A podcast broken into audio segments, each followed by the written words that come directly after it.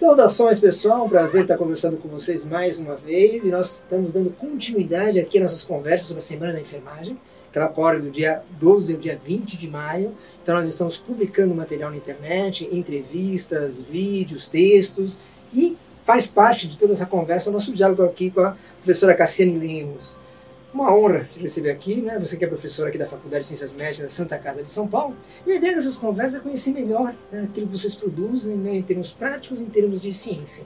Então eu queria que você contasse um pouquinho da tua trajetória, professora. Ok, muito obrigada, Oscar, pelo convite. É um, um prazer poder fazer parte dessa semana né, e discutir um pouquinho sobre o que a gente adora falar, enfermagem. Né? Então, é, eu sou enfermeira formada pela Universidade Federal de São Paulo, tenho 11 anos de formada e a minha trajetória é, tanto na assistência quanto na pesquisa, ela esteve permeada sempre com a atuação direta com o paciente, elencada junto com a pesquisa científica. Então, eu trabalhei aqui no município de São Paulo em instituições públicas e privadas, então tenho é, essa vivência né, da assistência direta ao paciente nas instituições do SUS e também nas instituições privadas o que me deu um olhar muito interessante da importância da atuação do enfermeiro. É, fiz especialização em enfermagem em centro cirúrgico, então a minha trajetória ela tá basicamente dentro do centro cirúrgico, né, que é uma área aí que todo mundo fica, nossa, quantas incertezas, dúvidas, né, medo e também um carinho, né, porque é um local muito diferenciado. É, fiz é, um mestrado na Escola de Enfermagem da USP, é, com conclusão em 2015, e o meu doutorado também nesta mesma instituição. É, finalizei agora em novembro de 2019. E esse doutorado, basicamente, qual é a preocupação central? Então, Oscar, diante da minha vivência é, na prática assistencial, eu observava que o enfermeiro estava junto com o médico anestesiologista todo o tempo, é, na indução anestésica, né, no preparo deste paciente para a ocorrência do procedimento anestésico e cirúrgico, mas não havia um direcionamento. Então, assim, como posso auxiliar? Como eu posso estar junto nessa equipe para promover um cuidado diferenciado de qualidade? No Brasil, como o nosso público deve saber, a anestesia é privativa do médico anestesiologista. O enfermeiro de centro cirúrgico ele pode atuar junto à equipe, mas ele não pode realizar anestesia como é uma prática já é, validada em países como os Estados Unidos e alguns países da Europa. Então, é, ok, a gente não pode executar a anestesia, mas se a gente está presente de, dentro de sala, auxiliando o médico, como a gente pode fazer isso? Então, diante dessas indagações, dúvidas, às vezes até incertezas de como atuar, no mestrado eu elaborei um protocolo assistencial de enfermagem em anestesia. Então, um checklist de diretrizes de cuidado durante os três períodos da anestesia geral que são é, antes da indução, então o preparo da sala de cirurgia, todos os materiais que são necessários é, para realizar o procedimento, essa comunicação com o anestesiologista de quais são é, os possíveis riscos desse paciente durante a indução.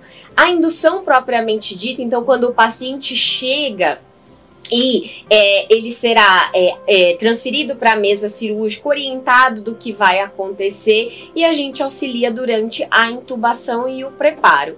E o período da reversão, que é o momento, é o despertar desse paciente. Então, a finalização da cirurgia, né?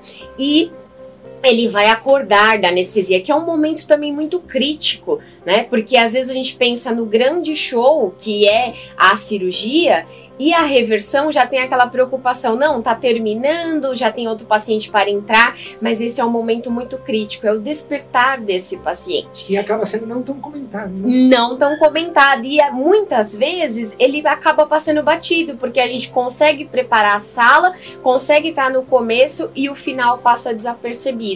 E muitos eventos, muitos. É, problemas, complicações acontecem no término da cirurgia. Então, o meu foco foi pensar nos três momentos que o enfermeiro poderia atuar. Isso no mestrado eu criei e validei esse instrumento. É, inclusive, depois a gente pode deixar disponível o link com é, a publicação, né, dessa primeira publicação do, do checklist. E aí, no doutorado, eu apliquei esse instrumento, mas não só apliquei, eu avaliei o efeito dele em relação à percepção tanto de enfermeiros quanto anestesistas sobre o clima de segurança e o trabalho em equipe. Porque há uma discussão muito grande em relação a essa questão de checklists na área da saúde, o que, que eles mudaram? Né? Porque é, tudo bem, é um direcionador para auxiliar, para orientar o nosso trabalho, mas ele tem algum impacto de fato nessa equipe, nos pacientes? Então eu mensurei por meio de dois instrumentos, né? Um é o SAC, que avalia o clima de segurança é, em centro cirúrgico, e o outro foi o TCI, que avalia o trabalho em equipe. E, lógico, para minha alegria, Oscar, é, houve mudança sim.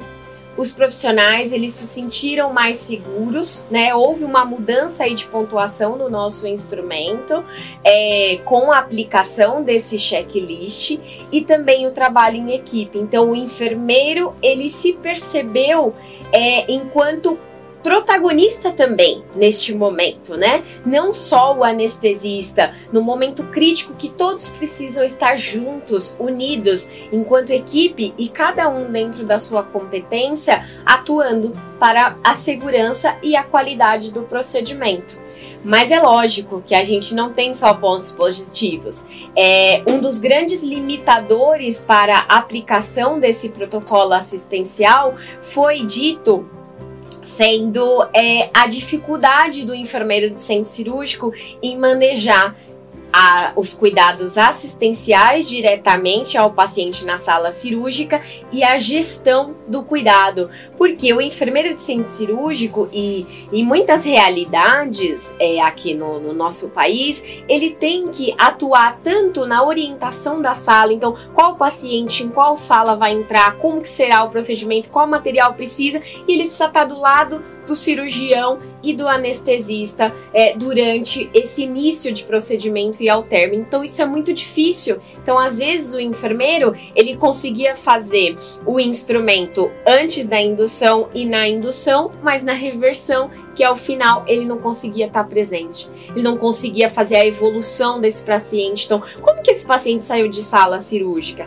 Ele foi para recuperação anestésica? Ele estava bem? Teve alguma intercorrência durante o procedimento? Então, houve é, essas, essas questões. Então, no instrumento, durante o preenchimento, eles tinham que justificar por que, que algum item não tinha sido feito. Ou se não se aplicava aquela cirurgia, ou se eles tiveram alguma limitação.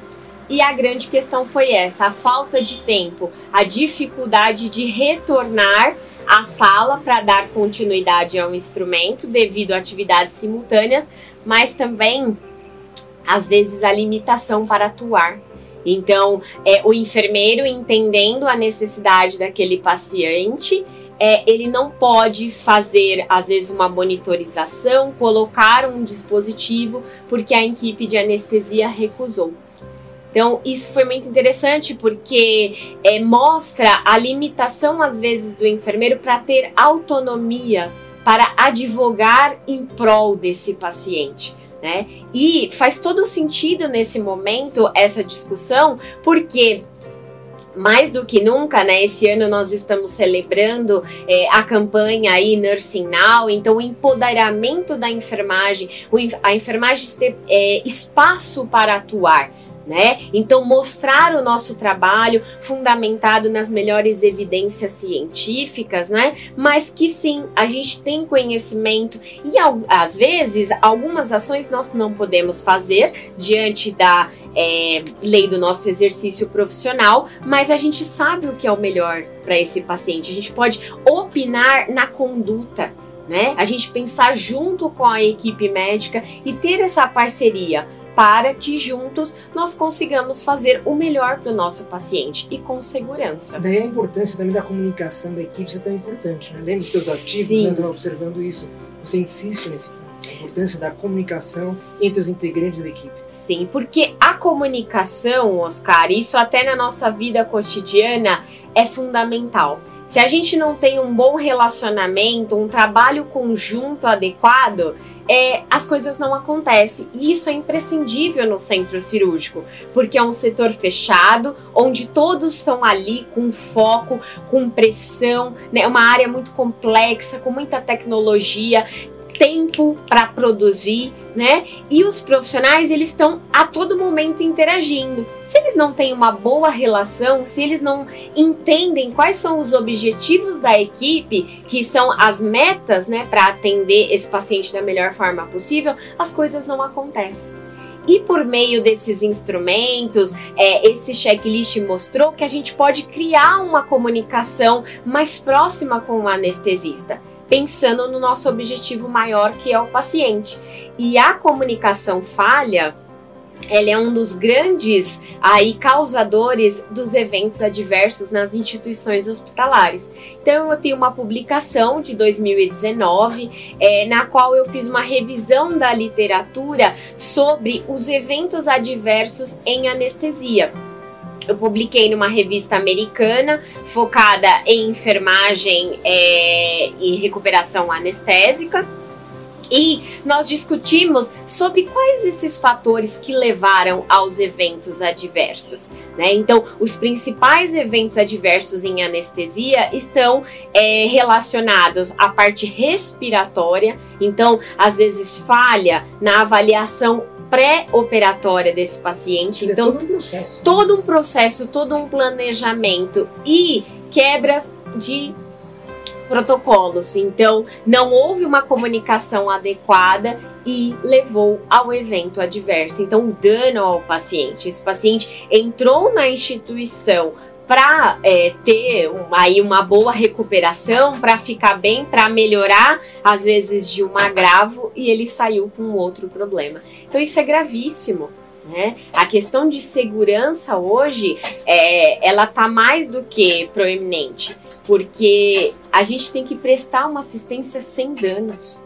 Né? São cuidados livres de danos. Quer dizer, isso é uma prioridade, imagina. Uma prioridade, com certeza. Agora, este ano é o ano internacional também, né, da enfermagem, e muitas celebrações, muitos textos sendo publicados. Eu queria te ouvir um pouquinho sobre isso também, dentro da tua área de especialidade, mas o que você diria, principalmente para o público jovem, né, nossos alunos daqui da instituição, de outras instituições, quer dizer, qual que é o grande papel né, da, enfermeira, do enfermeiro hoje e, claro, né, sem esquecer o momento que nós estamos vivendo, né, de pandemia, dizer, 2020, eu acho que é um ano de virada, até na visão que a sociedade tem dos profissionais de saúde, especificamente, inclusive, dos enfermeiros. Sim, esse ano é um ano de muita comemoração para a enfermagem, Oscar, porque esse ano nós celebramos 200 anos é, da nossa pioneira, que foi Florence Nightingale.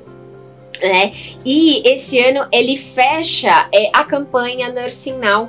Então, é uma campanha que vem aí desde 2018 discutindo sobre o papel da enfermagem na saúde, o empoderamento, a importância de fortalecimento dessa categoria profissional, que é a categoria maior, de maior número representada na área da saúde e o quanto nós devemos é, ter um papel pioneiro, um papel desbravador para a melhoria da saúde nos sistemas, isso mundial, isso não só no Brasil, mas de uma forma né, abrangente. E isso faz todo sentido na minha trajetória, porque eu venho discutindo desde aí de 2013 a atuação do enfermeiro de centro cirúrgico. Então, o que que esse enfermeiro ele deve se apropriar de conhecimento, né? Seja ele conhecimento teórico e prático, para que ele tenha um protagonismo na sala de cirurgia, para que ele faça diferente, diferença no centro cirúrgico ao qual ele trabalha. Então, a grande discussão do momento e que faz todo sentido é, nessa pandemia que a gente está vivendo atualmente é o enfermeiro na linha de frente. É o enfermeiro liderando a equipe e mostrando a importância do cuidado seja ele direto na ponta, num leito de UTI, num centro cirúrgico, seja ele na gestão do cuidado. Né? Na atuação nos serviços aí públicos que orientam as nossas políticas públicas, né? Então é esse enfermeiro ter um papel de protagonismo, porque é, ainda em, a gente vivencia algumas situações na qual o enfermeiro ele tem o conhecimento, mas às vezes ele não pode atuar, ele não pode advogar em favor do paciente porque ele tem a limitação de outros profissionais ou às vezes até a limitação da sociedade de reconhecer qual é o nosso papel. Né? Que não é simplesmente aquela figura tradicional do enfermeiro que faz a injeção, né? Mas o profissional que se fundamentou, que teve uma graduação, uma formação aí de 4, 5 anos, todo o um embasamento teórico, científico, científico é, para atuar. Então, nós também é, estamos na pesquisa. Né? É um prazer, é uma honra poder falar de publicações que eu tenho feito, aí construindo uma é, história na área de enfermagem perioperatória, mostrando o papel do enfermeiro e de quanto os profissionais eles precisam se apropriar das pesquisas científicas para que eles possam atuar é, com as melhores evidências. Né? Porque às vezes o que a gente aprendeu lá no passado não se aplica. A gente tem que estar tá se atualizando o tempo todo. Né? Então, por isso que eu comecei é, essa nossa entrevista falando que a minha atuação, ela desde o início esteve baseada nas evidências científicas. Então, eu me lembro nas minhas primeiras experiências no hospital enquanto enfermeira é, de chegar em casa e ficar estudando os casos que eu tinha visto durante o meu plantão, para eu conseguir me apropriar, para eu conseguir discutir com a equipe médica a evolução desse paciente, né? O que estava acontecendo, porque os primeiros anos de atuação é, hospitalar, eu trabalhei em enfermaria. Eu não fui logo no começo para o centro cirúrgico. Então eu acompanhava o paciente, era unidade, eram unidades clínicas. Então às vezes o paciente ficava cinco dias, dez dias internado, pacientes com doenças crônicas. Então a gente tinha aí uma evolução diária desse paciente. Então eu buscava o tempo todo entender aquela, é, aquele agravo, aquela patologia, para eu conseguir assistir esse paciente e propor cuidados que de fato individualizasse o que ele precisava naquele momento. Então, é, em cima disso, e isso se é, é, aconteceu durante aí todos os 11 anos que eu estive atuando diretamente no hospital. Então, sempre tentando trazer a pesquisa para minha prática diária e me fundamentar, porque na faculdade você tem um embasamento, mas você precisa lapidar isso durante toda a sua trajetória profissional. Né? Não é um conhecimento estanque. Pelo contrário. Que, né? é, a gente tem que estar o tempo todo, porque as coisas mudam. Né? É, é, a saúde ela tem aí os seus períodos, então a gente precisa estar integrado, se atualizar. Então, a, a maior mensagem que eu deixo para a nossa comunidade aqui acadêmica é que o enfermeiro ele nunca deixe de lado o estudo, a pesquisa científica e se estimulem para realizar é, pesquisa, né? Porque a gente ainda tem uma fragilidade, é, faltam estudos que evidenciem mais. Às vezes a gente tem muitos dados, mas a gente não publica esses dados, né? Então o enfermeiro ele tem que mostrar a sua cara. Por que, que ele está aqui, né? E, e, o quanto ele está é, lutando e buscando é, melhorar a saúde, melhorar a assistência, né, aos seus pacientes. Agora pensando um pouco exatamente que esse vídeo a gente vai soltar na Semana da Enfermagem, como eu falei, é de 12 a 20 de maio. Quer dizer, qual que é o grande ensinamento que esse momento, professora, na sua avaliação, nos traz? Tanto na sua área de especialidade, né, quanto né, no conjunto da profissão. Esse momento é, de crise, inclusive da, área de saúde, esse momento de reflexão profunda, até para a questão do confinamento, de quem nós somos, uma série de questões. Qual o grande ensinamento que a senhora tira como profissional da área de saúde, como enfermeira especificamente? Olha, Oscar, esse é um momento muito difícil que nos trazem muitas reflexões, mas eu também acredito que é o grande momento, mais do que nunca, né? Parece que é um desafio. Este ano é o momento da enfermagem mostrar para afinal o que viemos. Né? Então, a importância de nós tomarmos partidos desse sistema de saúde e tentar aplicar as melhores práticas. Né? Então, mostrar o nosso papel, é, onde devemos atuar e advogar em favor do nosso paciente. Então, independente da onde eu trabalho, eu tenho que propor o melhor e o melhor de maneira qualificada e segura né? Então, é, como eu posso, diante das condições, seja numa instituição pequena ou de uma instituição com grandes recursos, o que eu posso fazer para, com certeza, eu ir tranquila para minha casa e saber que aquele paciente recebeu o melhor cuidado que eu podia propor naquele momento? Essa é uma lição de casa cotidiana. Né? Cotidiana. Então, assim, é, quem está principalmente na linha de frente nesse momento, procurar se atualizar.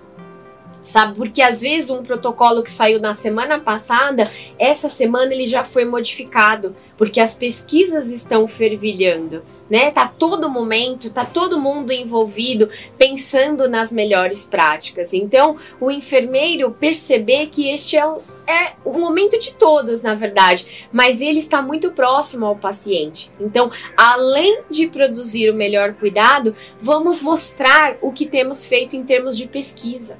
Então, o que, que é neste momento que a gente deve avaliar? O que, que a gente deve estar próximo e divulgar o que a gente está fazendo, né? Então, procurar os meios, procurar as nossas associações, né, que representam a nossa classe, é, as associações de especialistas e mostrar o que, que a gente tem feito na linha de frente, né, para melhorar, para trazer inovação. Então, é essa mensagem que fica nesse momento, um momento de protagonismo e inovação. Então, professor, eu queria agradecer muito pela sua presença. Lembrando, então, mais uma vez que a Semana da Enfermagem ocorre de dia 12 a 20 de maio. Nós vamos soltar materiais né, diversos, né, como vídeos, como textos, como entrevistas, é, entrevistando pessoas aqui né, da Faculdade de Ciências Médicas da Santa Casa que estão contribuindo como cientistas, né, como professores e como profissionais né, o tempo inteiro, né, trazendo, refletindo o que é a enfermagem hoje. Professora, mais uma vez, muito obrigado. Muito obrigada, Oscar. Fico muito feliz de ter tido essa oportunidade e vamos acreditar, né, ter grandes expectativas, porque mesmo no momento de dificuldade, a gente sempre pode tirar uma lição positiva de aprendizado e crescimento. Pessoal, até a próxima. Obrigado por estar aí com a gente.